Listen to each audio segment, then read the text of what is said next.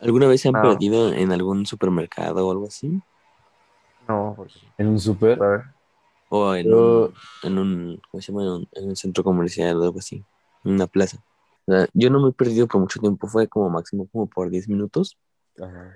y ya me encontraron porque ves que en las plazas hay como que en la en el Liverpool como que una zona de juguetes, ¿no? Para niños Ajá. y pues yo me fui ahí, pero pues me perdí entre los juguetes y pues ya no mis papás no me vieron. Hola a todos, somos Brodock y estamos compuestos por Víctor Bosques, Rafael Carrión y Alfonso Pérez. En este podcast hablaremos sobre anécdotas y cosas varias que nos han pasado en nuestra vida. Como por ejemplo perderte en un supermercado, o sea, es algo súper normal. ¿Quién no se ha perdido en un supermercado? Claro que sí.